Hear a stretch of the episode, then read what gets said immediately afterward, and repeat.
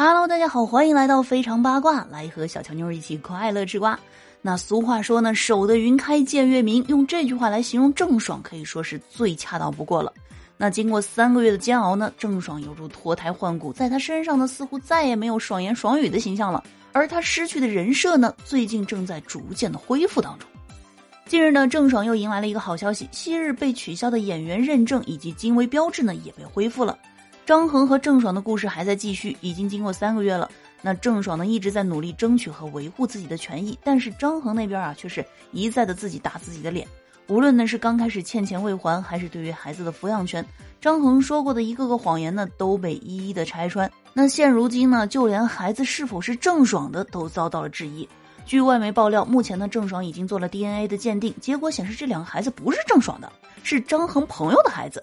张恒呢这么做就是为了加大郑爽的把柄，让两个孩子作为诱饵，既打压了郑爽，也博得了大众的善心。不过呢，到底真相如何？相信时间呢一定会给我们一个最好的答案。而现在呢，无需着急指责谁或者为谁发声。好了，喜欢节目的话，记得给专辑点个订阅，同时呢关注主播，还可以收听到更多精彩内容。